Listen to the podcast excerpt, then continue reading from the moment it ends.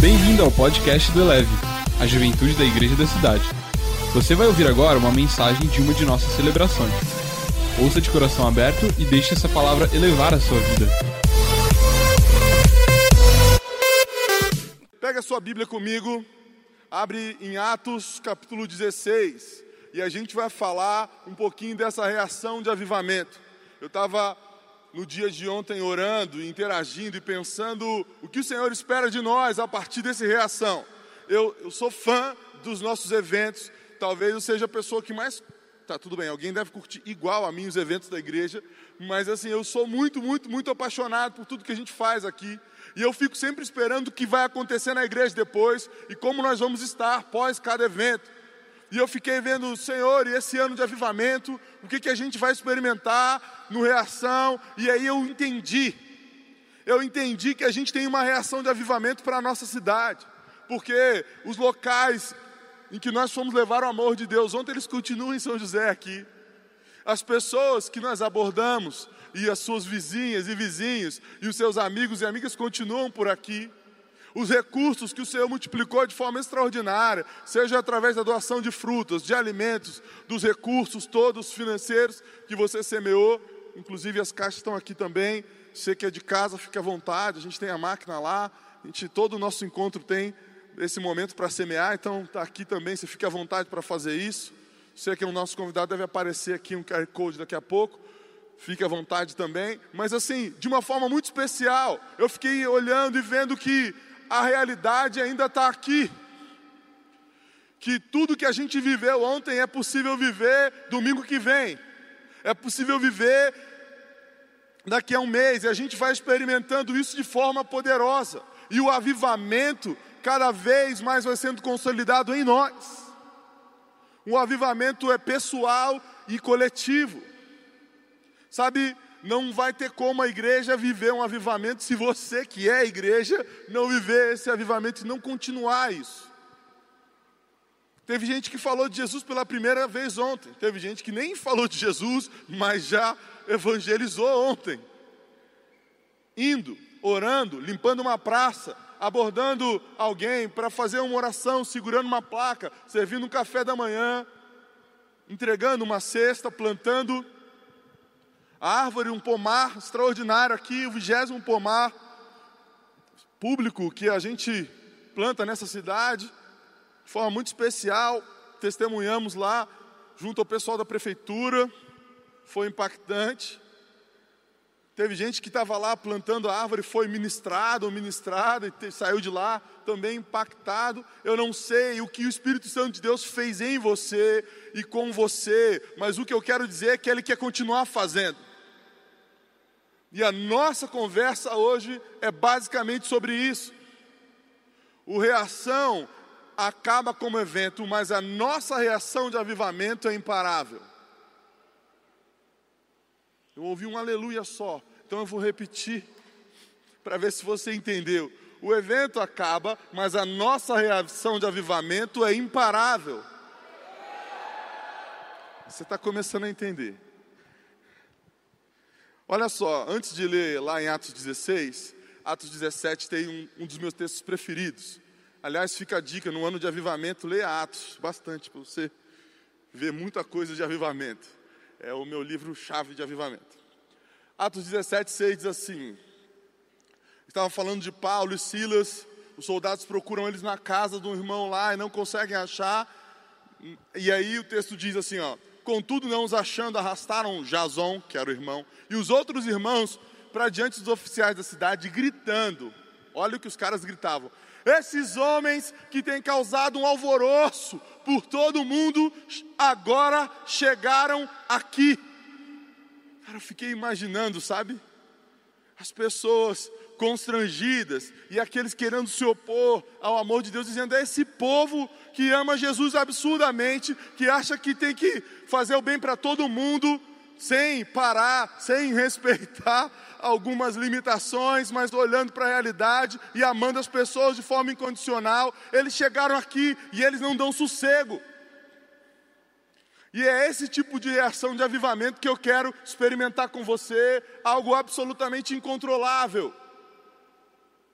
Que no seu trabalho, no seu ambiente da escola, no seu ambiente da faculdade, você seja conhecido, você seja conhecida como alguém imparável, incansável, que está o tempo inteiro causando um alvoroço, no ótimo sentido. Mesmo Sabe, tem tanta gente famosa por arrumar confusão, tem tanta gente famosa por militar em causas menores do que o Evangelho, o Reino de Deus, mas essa não vai ser a verdade na sua vida. Você vai ser conhecido, você vai ser conhecida por ser alguém que milita pela causa de Jesus, por ser alguém que está levando o amor de Deus por onde você passa. E as pessoas doentes serão curadas, e as pessoas abatidas serão restauradas.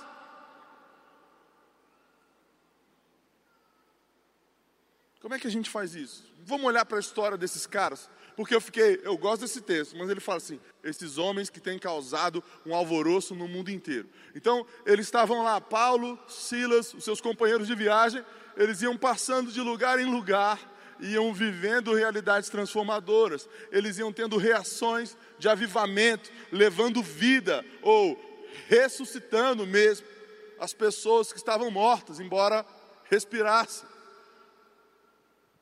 Porque é muitas vezes o que você vai experimentar nos ambientes que a gente já falou aqui casa, escola, facul, trampo, e às vezes até na sua própria vida. Mas hoje, hoje Deus decidiu trazer um avivamento para você, ou manter você com a chama do avivamento acesa. Para viver isso, lá no capítulo 16, a gente vai ler, ou vai ter como pano de fundo a conversão de uma mulher chamada Lídia. E a gente vai dos versos 13 a 15 dar uma mergulhada em alguns princípios importantes para perceber aqui.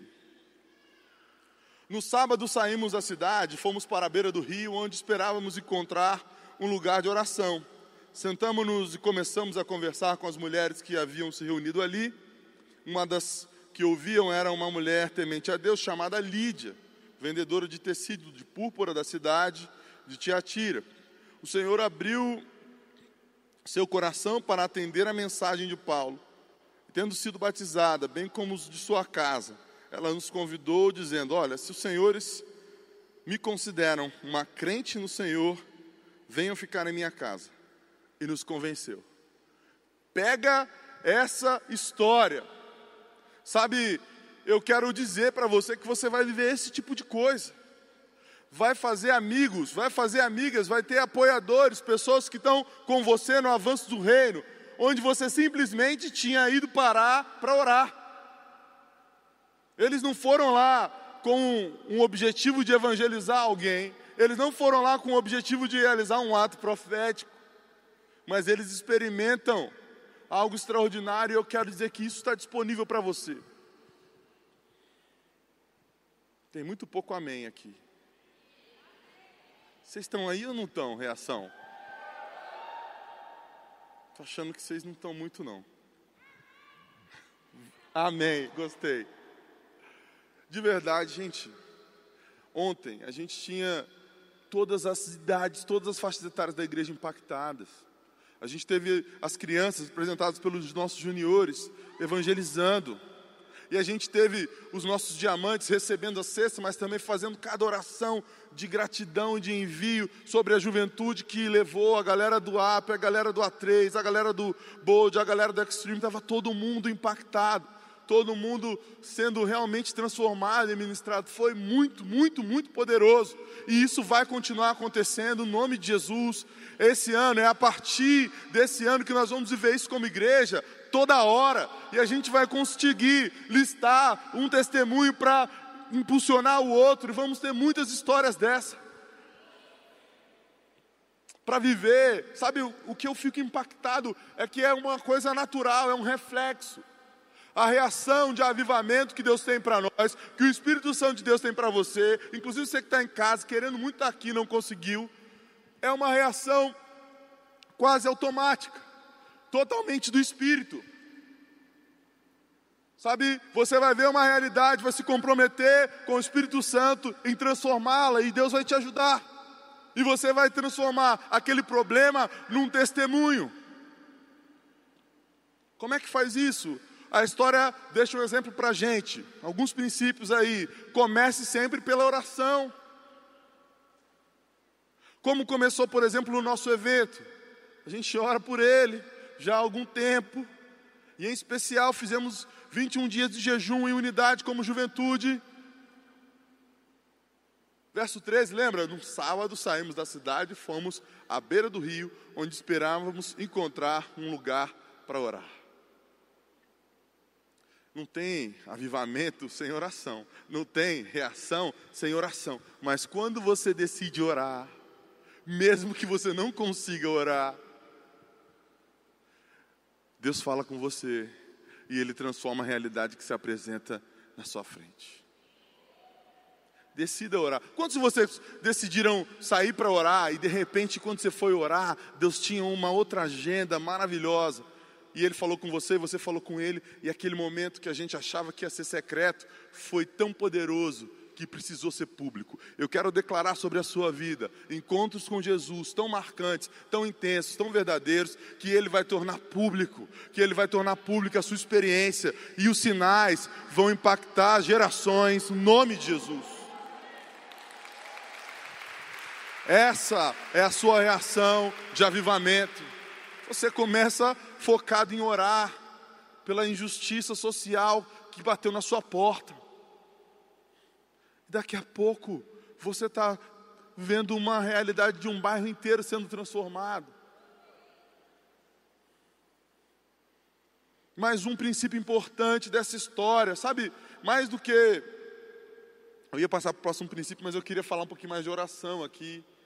Esse ano de avivamento, não é que Deus precisa da oração, é que se você não orar, você vai ficar vendo o avivamento acontecer do seu lado, tendo que só ouvir e experimentar o testemunho dos outros, sabe? Sabe quando você sabe quando você está de jejum de carne e vai no churrasco? Não, gente, eu tenho que abrir meu coração. O Senhor recebe. Mas assim, você sente o cheiro, você percebe o que está acontecendo ali, vê as pessoas desfrutando, mas você não pode experimentar. Por uma renúncia, é uma bênção, o Senhor transforma você e a realidade que você apresentou, mas de verdade, a nossa reação de avivamento está na hora de contar os nossos testemunhos. O crepe estava ali tremendo de novo, toda vez que ele vai falar, treme, mas assim, Deus fala com ele, Deus fala através dele. Aliás, depois que a Maísa pregou, não precisava nem pregar. Depois que o Brunão falou aqui também.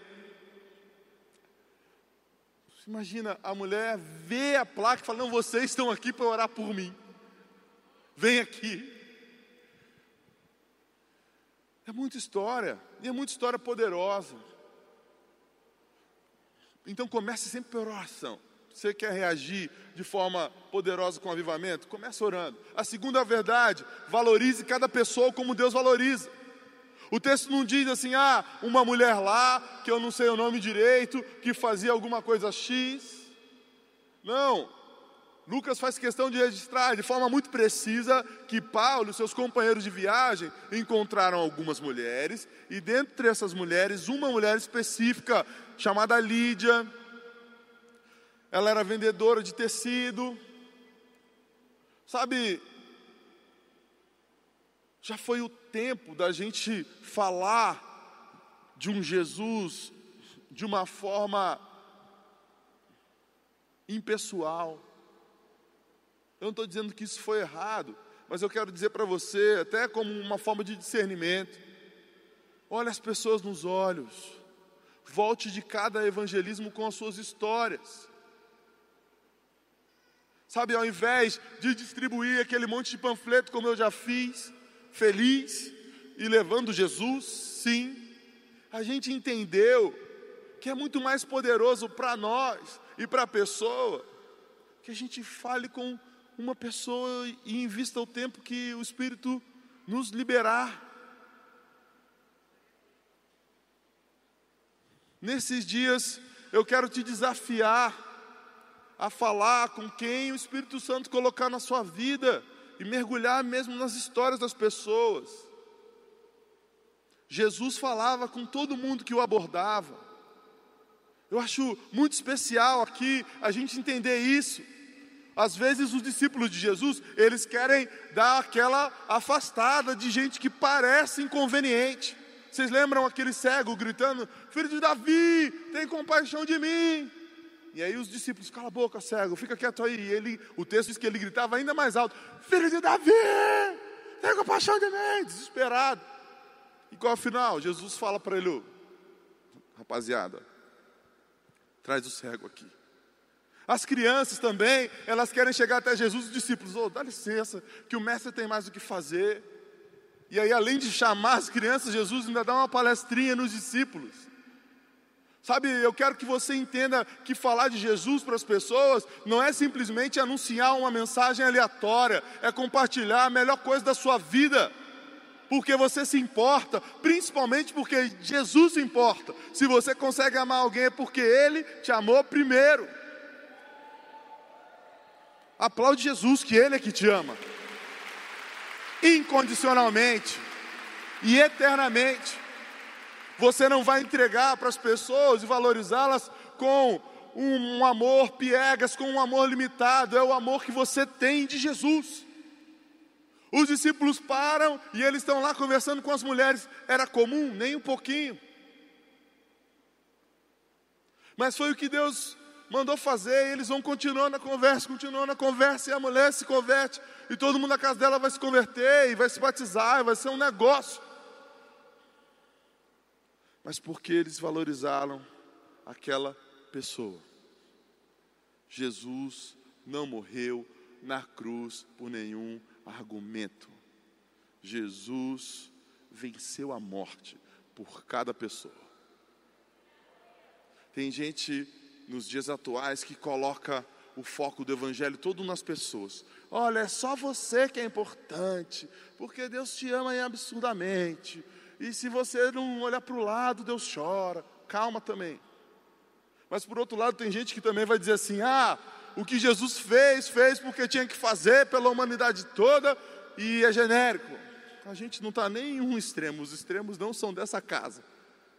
A gente crê que Jesus ama e valoriza cada pessoa, mas o que ele faz é que é decisivo. Essa é a nossa terceira chave importante aqui: confie no agir de Deus. O texto diz que o Senhor abriu seu coração para atender a mensagem de Paulo.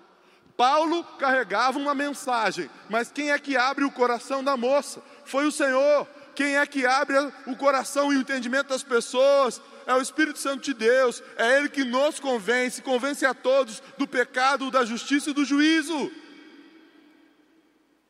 Existe uma agenda do céu em cada bom dia que você fala, em cada oi que você responde. Eu tenho uma teoria: pregue o Evangelho, seja legal, seja educado. Você que é de Jesus, olha aqui, bem tranquilo você que está em casa, você não tem o direito de ser mal educado. Desculpa. Nós. Repete aí, vai. Eu não gosto de mandar repetir, não, mas essa eu vou ter que repetir. Eu. Não, você não está afim de repetir. Acredita em mim que o final vai ser legal. Eu não tenho o direito de ser mal educado. Jesus comprou com seu sangue a minha vida. E por isso ela vale muito. Viu? Palminha. Você é da melhor família do universo. Não faz sentido nenhum. E Fábio, mas o que, que isso tem a ver? Tem a ver com confiar que Deus vai agir. Quando você abre a sua boca, o Espírito completa. O Espírito Santo de Deus, às vezes, tem você nem fala e a pessoa já pede oração. Eu lembro que um dia eu estava numa fila e todo mundo da fila estava xingando. Era no Rio de Janeiro, onde xingar é mais natural. E estava todo mundo da fila xingando e eu estava quieto assim. Falei, é difícil e tal.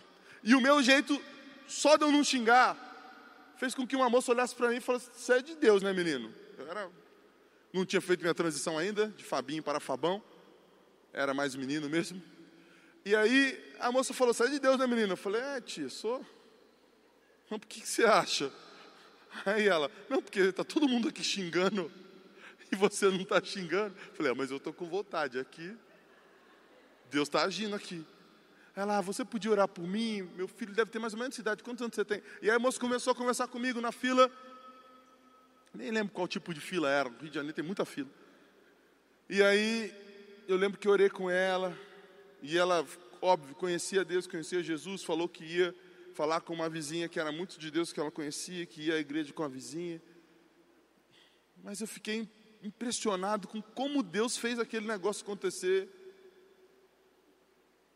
Naquela época, então, eu achava que eu era tímido. Você está me vendo falar igual uma matraca, que você não consegue me imaginar uma pessoa tímida. Mas eu era bem introspectivo. E eu quero dizer isso para você: que se você confiar em Deus, nenhuma das limitações que você acha que tem vão te impedir de realizar tudo que Deus tem para a sua vida. Paulo tinha uma mensagem mas o Espírito Santo tinha a chave do coração daquela moça, que era a chave do coração daquela casa inteira. Então, o que eu quero dizer para você é que você tem uma mensagem. Qual é a mensagem? Jesus Cristo mudou a sua vida. E aí? E aí fica tranquilo, porque Deus que é fiel, Ele não vai te abandonar quando você começar a falar com as pessoas desse amor. Ah, Fabão, mas eu não sei o plano de salvação inteiro. Já contei isso aqui várias vezes. Meu amigo da República se converteu e disse a seguinte frase sobre o meu testemunho de vida: Olha, eu estudo com você, eu divido o apartamento com você e eu trabalho com você no estágio. Você se acha direto, vacila direto, mas é tão amigo de Deus que eu também acho que eu consigo. Eu não sei qual é o seu testemunho, eu sei que Deus quer fazer através da sua vida. Aquele meu amigo teve a sua realidade transformada e se tornou um missionário na sua família. Partir daquela conversão, uma família inteira foi salva e teve paz. Ele tinha família no Rio de Janeiro inteiro, mas ele morava sozinho por questão relacional. Tem alguns relacionamentos que vão ser restaurados a partir da sua conversa, da sua oração. E a quarta verdade, discipule com ousadia e fé. Paulo e os seus companheiros de viagem, eles começaram a falar com a moça. O Espírito Santo foi agindo e eles continuaram aquele processo. Porque discipulado é processo, é caminhada. E o texto diz na parte A do versículo 15: Tendo sido batizada, bem como de sua casa, ela os convidou que aconteceu? Ela foi batizada. Tinha um caminho, tem um trilho. Sabe, esse ano você vai. Ó, ó, ó. Esse ano você vai ver diante de Jesus seus parentes, amigos da escola e gente desconhecida que você vai precisar discipular. Mesmo, aplaude aí que vai acontecer. E você vai ter que ensinar o básico, mas vá com ousadia, porque aqueles que estavam sendo ensinados se tornarão apoiadores e vão fortalecer o envio e o movimento. Lídia hospedou aquela galera toda, não sei exatamente quantos tinham na comitiva de Paulo. E aqui está a verdade, aprenda a discernir com o Espírito Santo. O texto diz: Se os senhores me considerarem uma crente do Senhor, venham ficar em minha casa. E aí, e nos convenceu. É muito legal o e nos convenceu. Nos convenceu por quê? Porque eles entenderam e discerniram pelo Espírito que tinha que ficar lá sim. E o que Deus tem para fazer através da sua vida conta e precisa do seu discernimento espiritual. É você que, diante da situação, vai ver o que aconteceu e o que Deus tem para realizar ainda em cada casa, família e realidade a sua reação de avivamento vai transformar São José, o estado de São Paulo, o Brasil e nações.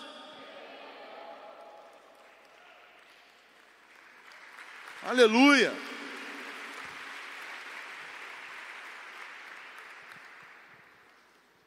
E aí a gente pula lá para o versículo, para o capítulo 17 também, que eu não vou pregar até amanhã não. Embora você esteja tão quietinho que dá vontade.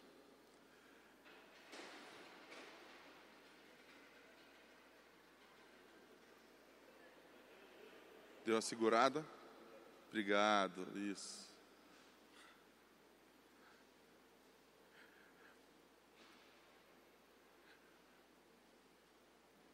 É lá no final mesmo, gente, que está me ajudando no TP. Isso. O texto começa no versículo 17 assim: ó, Tendo passado por Anfípolis, Apolônia, chegaram a Tessalônica. Aquele negócio lá acontece em Tessalônica, onde havia uma sinagoga judaica.